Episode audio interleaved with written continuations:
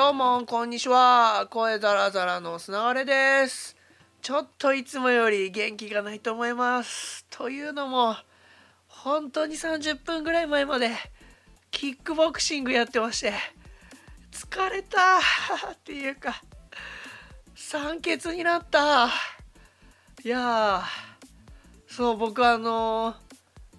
10日前ぐらいに人生初めてのキックボクシングをやりまして、まあ、これきっかけがあるんですよ。でどういうきっかけかっていうとあのお仕事をするかもしれないっていう方と初めましての時に、まあ、何はともあれ飲みに行きましょうっていう話になって、まあ、予定を合わせて飲みに行ったんですね。でその時にその方、まあ、A さんとしましょう A さんが代官山のバーをあの連れてってくれたんですよ。でそこ招待制のバーであの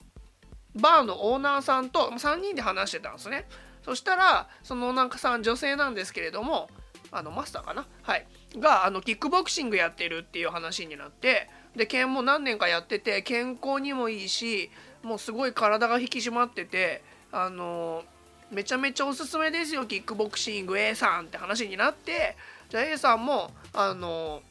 みんなでこう初心者用のやつとかもあるんであの1回行きましょうって話になって A さんを、まあ、バーのあの方が誘ってたんですよそしたら A さんが「えー、砂原さんも行きますよね」っていう話になってまあもう「え？っ?」て話になるじゃないですか。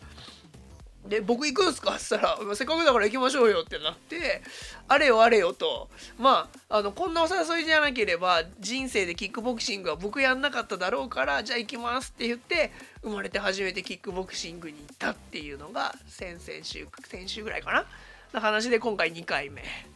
で教えてくださってる方があのチャンピオンにもなったことがある今40歳ぐらいの方なんですけれども初めましての時にあのちょっと前に二十歳の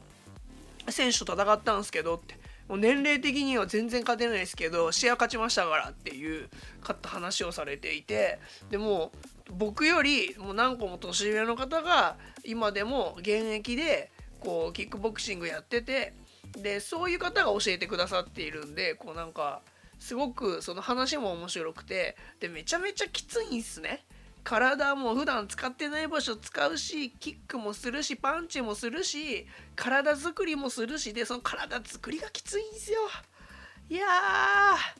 ー。もうなんかね前回はダッシュするみたいなのをまあエアその前に走るんじゃないですよ。その場でダッシュするみたいなやつを1分ぐらいとかやってでその後に椅子が出されたんで座っていいんだと思って休憩タイムだなと思って気を緩めちゃったんですね。そしたらそれ椅子座るんじゃなくてその椅子の高さぐらいで空気椅子をして先生がギュッて頭を押さえるんですけどその押さえられた状態でジャンプするっていうのを5回とか10回とかやるっていうあの体作りだったんですよね。でまさか座れると思ったからもう油断してそこで僕体力使い切ってあのそのちょっと後の体作りのトレーニングの時に酸欠になるんですけどもう今日もね今日も全然前回よりメニューきつかったんで前回よりは何気に強く強くなってるというか体が覚えてたりしてよくはなってるんですけど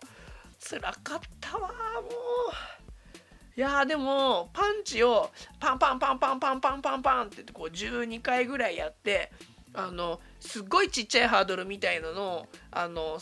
パンパンパンパンパンパンパンパンってこれも足で飛び越えていくやつやってたんですけどそれを何週間やるんですけどそれがすごい楽しくてめっちゃ疲れてんですけどリズムがいいからなんかあこれ面白いなと思ってこれずっとだったらいけるなと思ったら3週目ぐらいの時に酸欠になるんですけどね、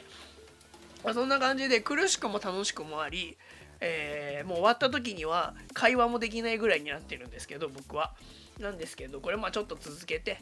みようかなと思ってます。でその後にタピオカミルクティーを飲むっていうのが、え、僕の日課になっていてこれが楽しみですと。